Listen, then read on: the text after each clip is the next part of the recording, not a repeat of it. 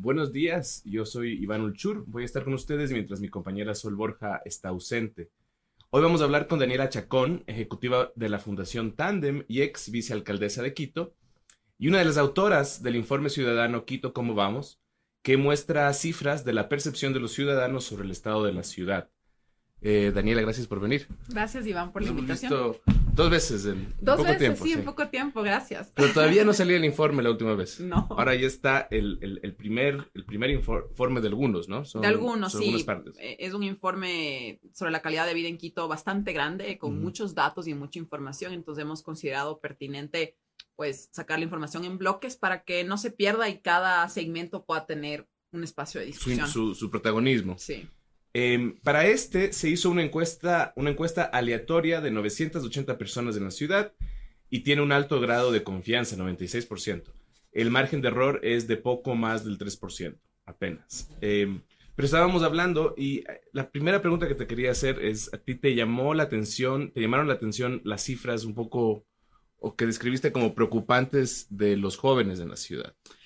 Sí, en, en, esta encuesta que hacemos con nuestro socio Sedatos, eh, se levanta información en general sobre la percepción de la ciudadanía, sobre la calidad de vida y entre los, y se le pregunta, por ejemplo, cuál es el principal problema que tiene la ciudad y que debe ser resuelto prioritariamente. Y tú ves que para el 26% de la gente es el desempleo y para el 25% la delincuencia, ¿no? Eso es como son las dos principales cosas. Después de eso ya viene como la falta de arreglo de calles y vías, pero ya con el 9%. Y después tienes la corrupción uh -huh. y la mala administración con el 7.5%. Pero luego cuando desagregas esas cifras y ya te pones a ver a quién le afecta más que, eh, si bien el desempleo es algo que pues nos afecta a todos, sí las cifras, por ejemplo, son más altas para los hombres y son más altas para los jóvenes entre 16 a 25 años. Entre 16 a 25 años. Ellos son los más preocupados por el desempleo, eh, mientras que, por ejemplo, las mujeres son más preocupadas por la inseguridad. Ya. Yeah.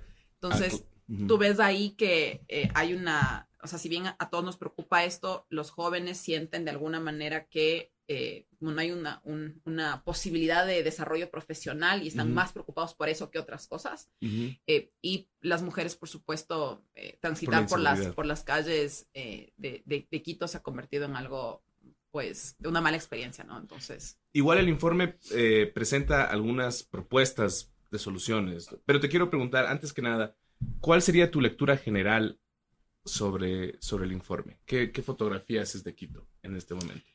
A ver, lo que nosotros hicimos con este, con este lanzamiento que, que, hicimos del día de ayer fue primero eh, presentar un conjunto de retos y recomendaciones que la ciudadanía identificó a través de un proceso de participación ciudadana que llevamos todo el primer semestre de este año, donde hicimos foros virtuales, talleres virtuales, donde participaron expertos y expertas, eh, más de 15 mil personas que se conectaron a todos los foros y participaron. Y de ahí eh, la gente analizó los datos, Uh -huh. analizó la información y empezó a decir, bueno, ¿cuáles creemos que son esos principales retos? Y frente a esos retos, ¿cuáles son las soluciones? Y esto es importante porque, porque eh, los datos nos ayudan a tener un com entendimiento común de los problemas. Uh -huh. eh, y eso nos permite tener mayor claridad de eh, cuáles deberían ser esas soluciones o que construyamos las soluciones juntos o que cuando nos vengan a vender cosas que realmente no necesitamos, tengamos la capacidad de decir, mm, tal vez no necesito el estadio en la mitad del mundo, No. tal vez lo que necesito es una política, por ejemplo, para el desempleo de las mujeres y de los jóvenes. Eh, es decir, aquí eh, eso es lo que eso es lo que buscábamos nosotros con este proyecto. Entonces, Colectivizar soluciones, así lo describieron. en el Sí, informe, ¿no? eh, yo, yo diría que tener primero un entendimiento común de los problemas y luego eh, esta, esta construcción colaborativa de soluciones, eh, porque además somos una sociedad que eh, tiene una incapacidad bastante grande de llegar a acuerdos.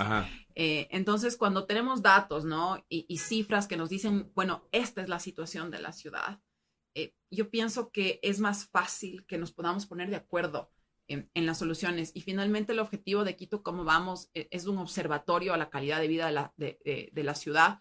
Es ese, ¿no? Es que el dato mate al relato, ¿no? Eh, y que eso permita a la gente empezar a exigir mejores políticas, em, mejores propuestas ahora que las elecciones se nos vienen en, en poco tiempo y que además también nos permita asumir corresponsabilidades, ¿no? Estos datos también te muestran que somos una ciudad, por ejemplo, que somos la ciudad de las ciudades que más desperdicia agua en la región, que más basura producimos en la región. Entonces, estas cosas también son eh, individuales y eso permite que todos, de alguna manera, eh, pongamos el hombro para salir adelante. Que el dato mate al relato.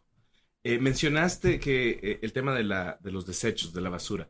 El 25% de Quito, al parecer, está ah, interesado en separar desechos, los desechos en casa para reciclaje. O sea, sí hay un interés. ¿Existe la infraestructura para eso? Hay un interés, es decir, yo creo que el 25% de la gente que dice yo separo en casa es algo muy bueno, eh, pero no tienes una infraestructura ni una gestión de residuos. Al año solo reciclamos el 2%. El es decir, de, ese interés del 25%, solo recicla el 2%. El 2%. De hecho, es del 1.96. Es decir, ni llegamos, eh, ni llegamos al 2% casi toda la basura que producimos se va al relleno sanitario. Y, creo que todos hemos escuchado los problemas del relleno sanitario que está ya desbordándose, que no podemos seguir cavando más huecos para seguir botando la basura, sino que deberíamos ya empezar a, trabajar en una en, el reciclaje, en, esto que se conoce como la economía circular, ¿no? Que reusamos la basura. Eh, y sobre todo aquí, por ejemplo, además tienes algo que es integral porque atiendes a segmentos vulnerables eh, y les das eh, eh, oportunidades de desarrollo económico productivo. Las recicladoras y recicladores de base son de los segmentos más vulnerables de la ciudad.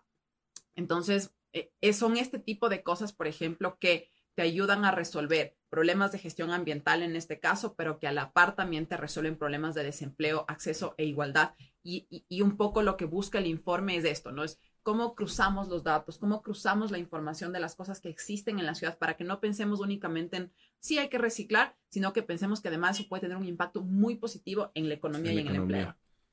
No es un tema que se mencione mucho, digamos, en campaña, pero es un tema secundario generalmente. ¿no? Sí, un poco, Iván, lo que nosotros también buscamos con este informe eh, y con estos datos es que un poco nos salgamos de la caja repetitiva de las cosas que pedimos y de las que nos preocupamos, ¿no? Eh, yo te decía antes de empezar, eh, los baches. Los baches, ajá, Sí, sí, los baches son importantes. Yo no le quito eh, importancia a que las calles estén bien, eh, o sea, que estén pavimentadas y demás, porque por supuesto que es importante eso. Pero hay muchas, hay un cúmulo de cosas que francamente son más importantes eh, que la pavimentación y que además nosotros como ciudadanos tenemos que empezar a exigir porque tienen una incidencia mayor en nuestra calidad de vida. Y que quizás al ser solucionadas arreglan finalmente la larga el tema de los baches. exactamente, arreglan, las otras cosas también, ¿no? Eh, entonces sí, sí buscamos que desde la ciudadanía, porque un poco lo que hablábamos la vez pasada que vine de esta crisis política, de que tenemos una baja confianza de que para las próximas elecciones vayan a haber pocos candidatos o que se llegue a acuerdos porque el sistema político y partidario no cambia. Pero en cambio, si nosotros nos centramos en los ciudadanos, en lo que nosotros debemos conocer, en la información que nos debemos empoderar, eh, para que en función de esos problemas que hemos identificado, entonces les exijamos a los candidatos cuál va a ser el plan de reactivación productiva y si es que plan, por ejemplo, va a, va a tratar específicamente a los jóvenes y a las mujeres que somos los más afectados por el desempleo.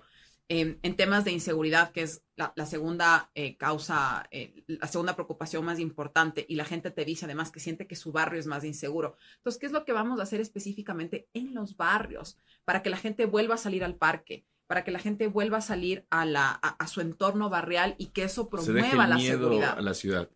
Exactamente, y no que simplemente nos digan vamos a poner cámaras, porque las cámaras tal vez algo me ayuden, pero en realidad no resuelven el problema. Entonces, eh, la idea es esta, ¿no? Es cómo desde los datos nosotros le exigimos a la, nos informamos como ciudadanos para también tener una, una mejor percepción e idea de lo que, de lo que la ciudad necesita. Eh, y luego también cómo eso se traduce en una mejor calidad de debate público y de exigencia tanto a, los, a las autoridades que están eh, como a los que vienen. Un dato que me pareció interesante, por ejemplo, cuando se habla de economía, eh, ustedes eh, mostraron que el, empleo adecuado en Quito es de menos del 50%. Es decir, eso significa que gran parte de la economía en la ciudad se mueve desde lo informal. Em, ¿Qué se hace al respecto? ¿Cuál es? Y además desde lo informal y lo informal para específicamente para mujeres en general, ¿no?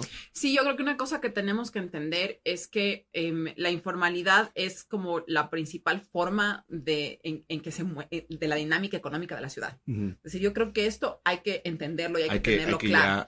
hay, hay, que aceptarlo, hay, que asumirlo. Y creo que el otro punto y un poco lo que nosotros planteamos en este informe es que dejemos de pensar en que tenemos que adecuarle a la informalidad en la caja de la formalidad que tiene que cumplir estos requisitos, que tiene que cumplir estas normas, sino que entendamos que la informalidad se está dando por algo. Es decir, hay una razón de ser detrás. Es decir, para, ver si te entiendo, eso no, no debemos dejar de pensar que la informalidad debe en algún momento convertirse en Informal. Sí. Eh, tal vez esto suene eh, como loco o, revolucionario, no sé, pero no hemos resuelto el problema de la informalidad en décadas o más.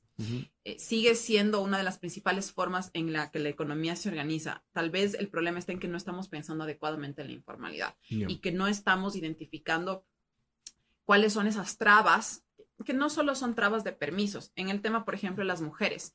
Eh, como las mujeres estamos a cargo principalmente de las tareas de cuidado y cada vez más hay eh, hogares monoparentales de jefas de hogar mujeres. si es que no tenemos redes de cuidado que sean provistas por el Estado nacional o local o por las mismas comunidades, las mujeres no tienen con quién dejar a sus hijos, ¿tú crees que esas mujeres pueden acceder a un empleo pleno? Claro, no. Imposible, porque no les van a dar permiso para ir a dejar a los guaguas, para ir a recoger, eh, para llevarle a la abuelita a la cita médica, eh, para ir a recoger a los guaguas del, eh, de la casa de los amiguitos porque tenían que hacer un trabajo. Es decir, todas estas que además están, estas tareas domésticas no remuneradas que están en los hombros de las mujeres principalmente y que no se han distribuido en, las parejas, en, los hogares donde existe, donde existe una pareja, hace que las mujeres no podamos acceder a un empleo eh, formal y pleno. Entonces, las mujeres que tú ves vendiendo en la calle o las mujeres que tú ves, por ejemplo, que se, eh, se, alquilan un garaje de una casa y ahí ponen un eh, negocito, que eso también es informalidad. Eso responde a que el mercado no está generando un espacio laboral para esa flexibilidad que las mujeres necesitamos. Entonces, no es que malas mujeres o eh, no están pidiendo los permisos y hay que castigarles, sino que la, economía no está entendiendo que hay unas tareas de cuidado y que hay unos niños, ¿no? Y unas niñas que están detrás de esas mujeres. Además de esos permisos, no es que se consiguen fácilmente, no, es... Además hay muchas trabas, ¿no? en, la encuesta se, muestra que el 70% de, los, de la ciudadanía quiteña te dice que es muy difícil emprender una actividad económica en, en Quito entonces, y todo esto se va sumando a estas altas tasas de desempleo, que además obviamente están trazadas también por la pandemia eh, y, por la crisis, eso es un hecho. Pero si es que no pensamos en estas eh, especificidades de por qué el desempleo afecta más a las mujeres o por qué, por ejemplo, eh, afecta más a los jóvenes también, entonces no va a importar cuál es el plan que, digamos que vamos a tener si es que no estamos atendiendo esos segmentos. Porque además, de lo que yo entiendo, ¿no es cierto? Una dos de las mayores preocupaciones para, en, Quito son el desempleo y la inseguridad. Pero eh, técnicamente esas son dos competencias del gobierno central. Sí, pero no totalmente. Es decir, y esta es un poco, eh, eh, esta no es una teoría, en realidad es ya también desde la práctica de haber estado en gobiernos locales. en temas de seguridad, primero, los gobiernos locales tienen competencia en prevención. Prevención. Entonces, en, temas de seguridad, prevención. Prevención, así es. Em, entonces, obviamente que no vamos desde el gobierno local, no se va a resolver el problema del narcotráfico, eh, porque además es un problema global, ¿no? Y eso sí le corresponde al gobierno nacional y a la policía. Pero en la medida en que tú trabajas en estrategias para que las comunidades, los barrios, hagan que su entorno sea seguro, que el parque sea seguro, a través de actividades económicas, culturales, deportivas, que, la gente se encuentre. Claro. que la gente no tenga miedo a salir al parque, sino que vaya con los guaguas, que salga con la gente, que pasee con las mascotas.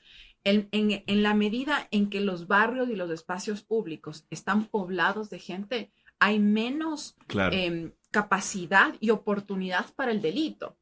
Y si tú te fijas en los datos eh, que presenta la iniciativa la gente te dice que en Quito el principal problema que tiene son los asaltos callejeros.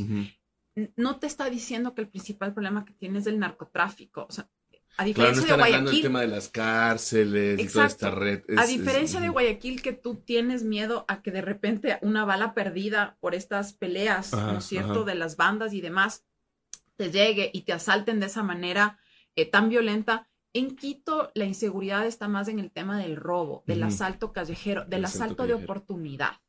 Y el asalto de oportunidad se da en circunstancias que si tú tienes una planificación urbana adecuada, buena, buena iluminación, si tienes actividad permanente en el espacio público, tanto productiva como cultural y deportiva, entonces reduces la oportunidad del cometimiento del delito y entonces desde la ciudad sí aportas a, al combate mucho más grande de esos otros delitos que son muy complejos de resolver, pero ya la policía está enfocada en esas cosas y menos en estas otras que desde los gobiernos locales sí se pueden hacer. Es crear las condiciones para que la inseguridad no tenga tanta, el delito no tenga tanta oportunidad. Claro, porque estos delitos son de oportunidad. Claro.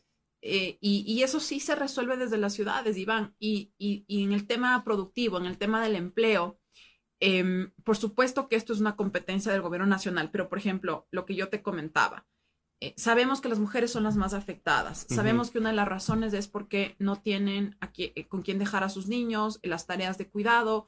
Eh, entonces, ¿por qué no permitimos, por qué no se reabren, por ejemplo, los guaguacentros? Que se cerraron en la administración de Yonda.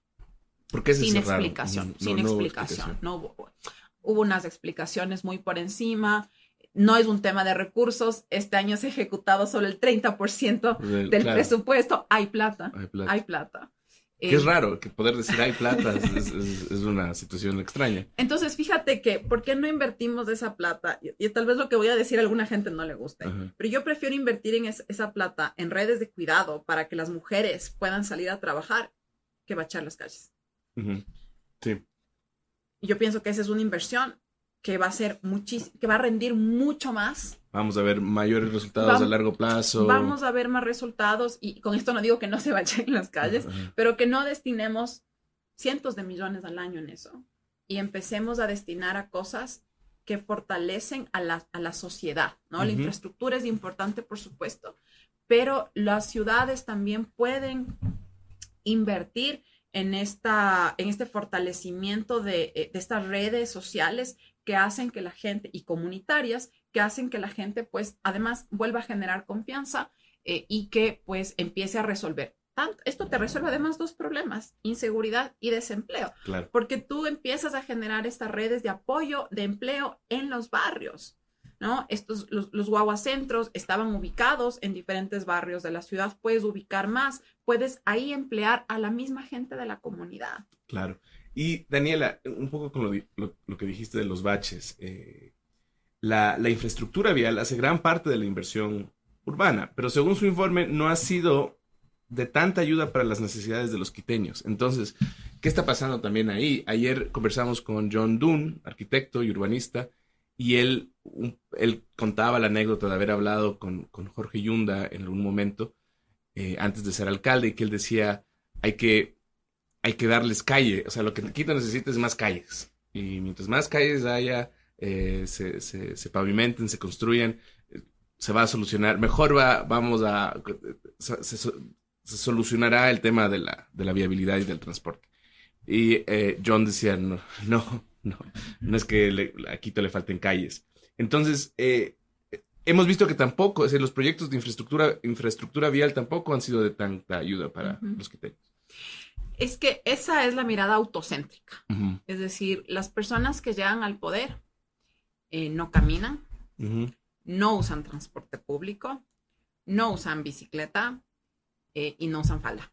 Entonces, pues hay todas unas muchísimas experiencias que se quedan afuera cuando están planificando la ciudad, porque están planificando la ciudad desde esa mirada en la que la persona tiene auto, tiene acceso a auto, además. Eh, pensemos que en Quito más del 70% de los viajes que se hacen al día se hacen en transporte público.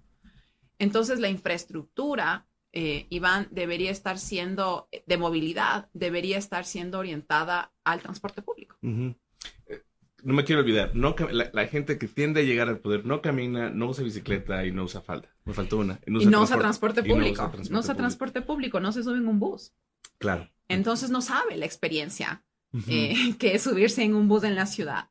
Y, y si es que invirtiéramos la, la, eh, la, proporción de la inversión de, en, en movilidad hacia transporte público, eh, en, en, el mejoramiento del, del, del, servicio, ¿no? Es decir, porque yo creo que todos los quiteños sabemos que el servicio de transporte público podría mejorar mucho eh, en la ciudad y también a que haya mejor infraestructura para los ciclistas y para las personas que caminan.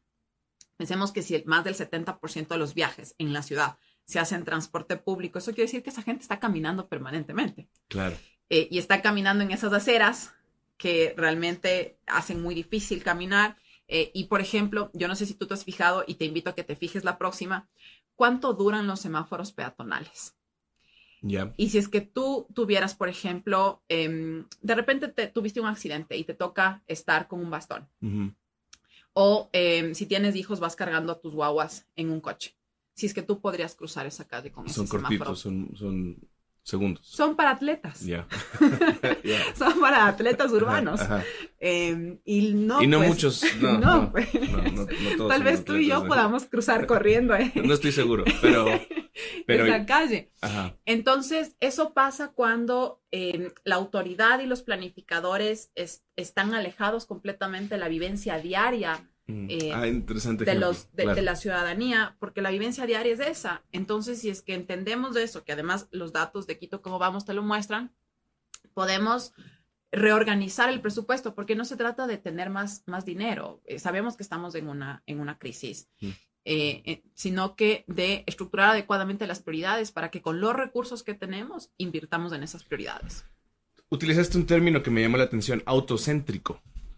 En Quito la gente tiene autos y parece que cada vez hay más autos. ¿Eso crees que cambie?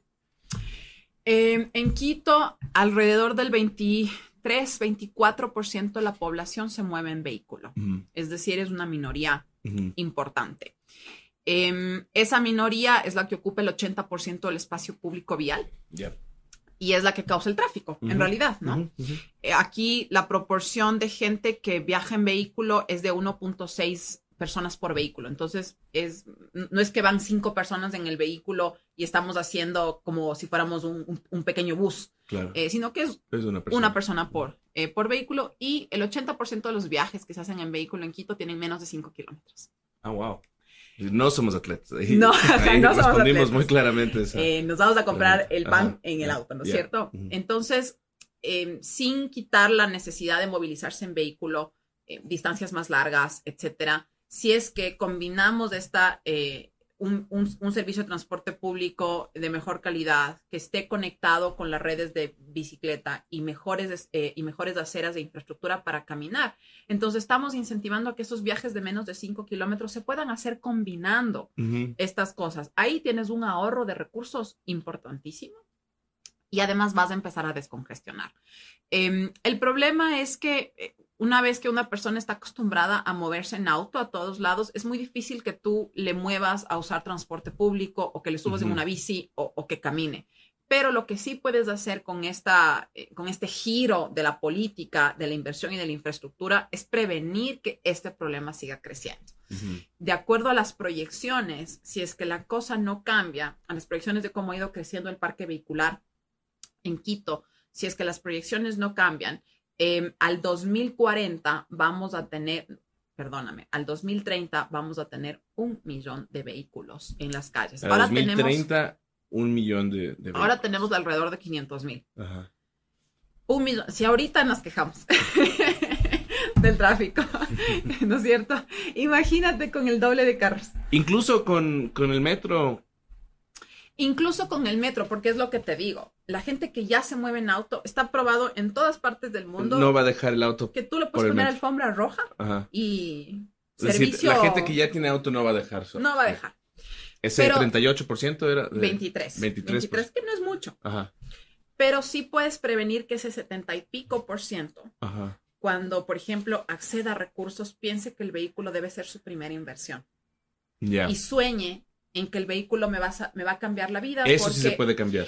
Claro, por supuesto, porque dejas de ponerlo al vehículo como una aspiración socioeconómica y de calidad de vida, porque ya tu transporte público, tus infraestructuras ciclistas y de eh, aceras y, y- y- y de caminar van a ser de tal calidad que en realidad tú vas a preferir eso que estar sentado en el tráfico Claro. perdiendo tiempo y tal vez sí te compras tu auto para el viaje del fin de semana o para viajes más largos, pero tomas la decisión consciente de que esos primeros recursos que tienes tal vez los inviertes en un departamento, Claro. en una casa, claro. tal vez los inviertes en especializarte, eh, en vez de tener que pensar que tienes que tener un vehículo para tener una mejor movilización en la ciudad.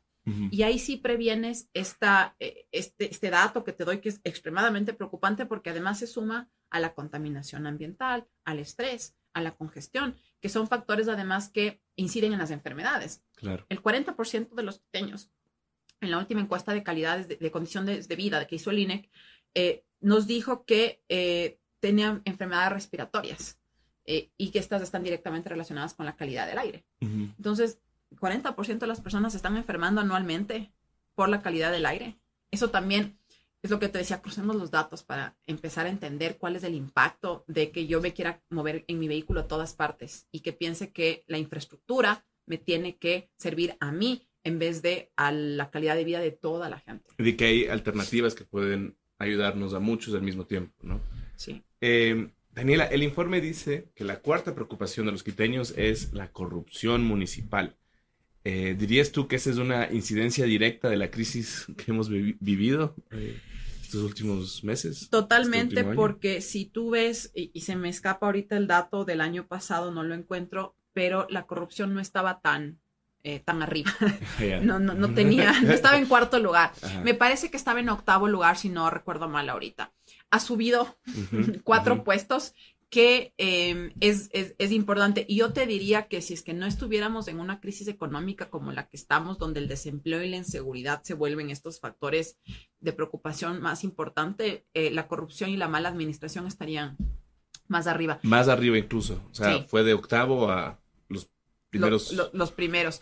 El 72% de los quiteños cree que la corrupción ha incrementado en el último año. El 72%. 72%. Y fíjate que el 83% piensa que las cosas en la ciudad van por, por mal camino. 73%. Seten- 83. 83%. 83. El año pasado era el 70% de la gente que pensaba que las cosas iban por mal camino. Esto ha subido al 83%. Este dato es de ahora de septiembre, que fue justo en las épocas en las que estábamos en esta crisis de quién mismo eh, es alcalde en la ciudad. Y eso ha tenido una incidencia muy importante en el ánimo de Es la decir, gente. hay, hay un pesimismo generalizado.